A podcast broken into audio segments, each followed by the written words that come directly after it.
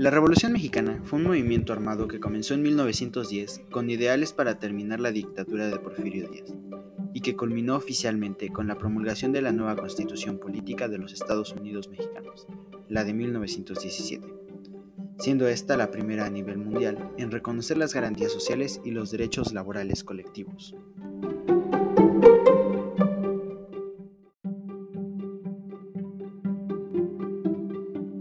El inicio del porfiriato y de los problemas sociales en el país se remonta a cuando el general de división Porfirio Díaz, el cual se encontraba al mando de cuatro estados de la República Mexicana, se levantó en armas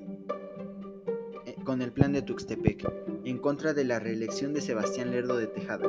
el entonces presidente de México. Para 1876, y ganando esa batalla, entró triunfante a la capital del país como el nuevo presidente de la República se encargó de solventar deudas externas, ya que había una crisis general, tanto económica como de seguridad, y también propuso una nueva ley suprema para el principio de no reelección del presidente y de los gobernadores, y aseguró que en ningún momento él aspiraba a permanecer en el mandato, y que al obtener el triunfo volvería a la quietud del hogar doméstico para como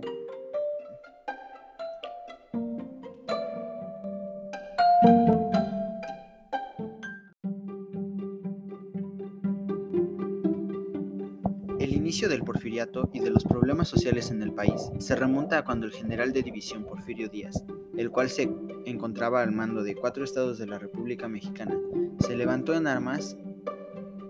eh, con el plan de Tuxtepec en contra de la reelección de Sebastián Lerdo de Tejada, el entonces presidente de México.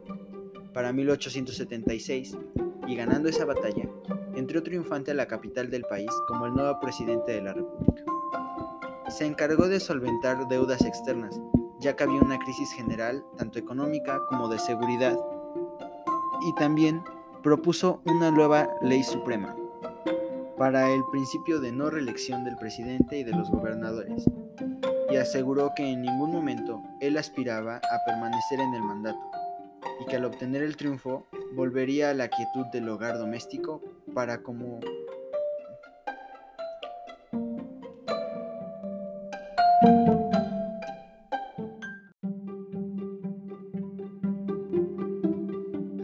Algunos de los abusos de los que se le acusan es el despojo de la propiedad comunal indígena, ya que fortaleció el latifundismo con la pena de muerte y la ley fuga. También atacó la ley de prensa y mantuvo a la mayor parte de la población en pobreza extrema. Cabe mencionar que hubo un crecimiento económico generalizado y desigual, ya que el presidente Díaz en ese entonces tenía bien claro que si no daba un crecimiento económico constante, la paz social no se iba a alcanzar, pero lo confundía con una idea contraria, diciendo que las personas que se opusieran a su gobierno serían ejecutadas.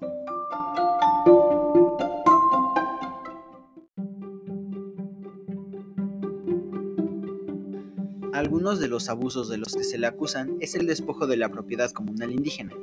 ya que fortaleció el latifundismo con la pena de muerte y la ley fuga.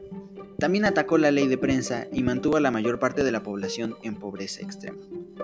Cabe mencionar que hubo un crecimiento económico generalizado y desigual, ya que el presidente Díaz en ese entonces tenía bien claro que si no daba un crecimiento económico constante, la paz social no se iba a alcanzar,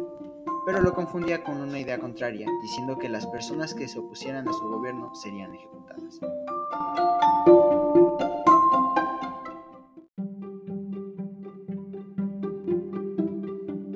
Algunos de los abusos de los que se le acusan es el despojo de la propiedad comunal indígena,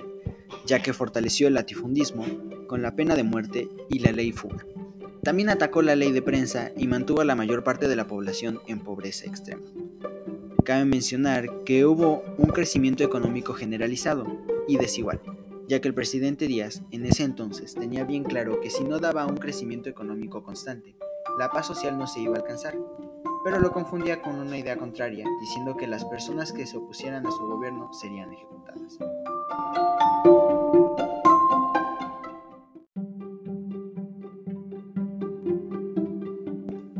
La desigualdad social y la concentración de la riqueza es cierto que durante el porfiriato nuestro país tuvo un crecimiento económico importante. Sin embargo, la riqueza quedó repartida en unas cuantas manos nacionales y otras pocas extranjeras. El pueblo no podía elegir a ningún representante dentro de los poderes estatales ni federales. Estos eran impuestos por Porfirio Díaz, quien pese a estar en contra de la reelección permaneció en el poder por más de 30 años. También despojó a los campesinos de sus tierras, con una reforma a la legislación que facilitaba la entrega a las compañías extranjeras para que se dañaran de los terrenos baldíos, los cuales en realidad pertenecían a los indígenas y campesinos, o gente muy pobre que no tenía el dinero para trabajar sus ideas y eran despojados de ellas.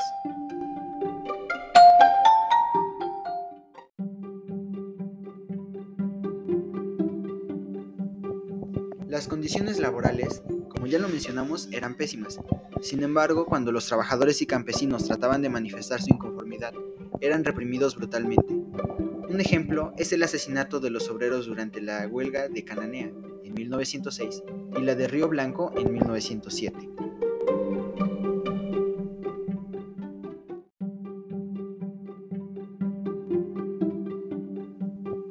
Las condiciones laborales, como ya lo mencionamos, eran pésimas. Sin embargo, cuando los trabajadores y campesinos trataban de manifestar su inconformidad, eran reprimidos brutalmente. Un ejemplo es el asesinato de los obreros durante la huelga de Cananea en 1906 y la de Río Blanco en 1907.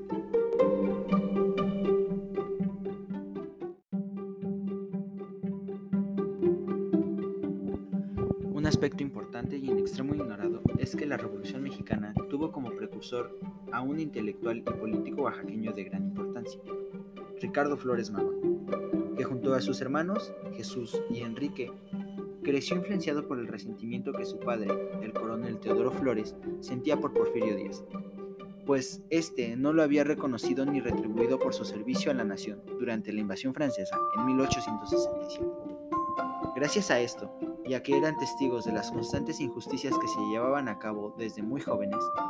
los hermanos Magón se mostraron críticos ante el régimen y participaban en revueltas estudiantiles.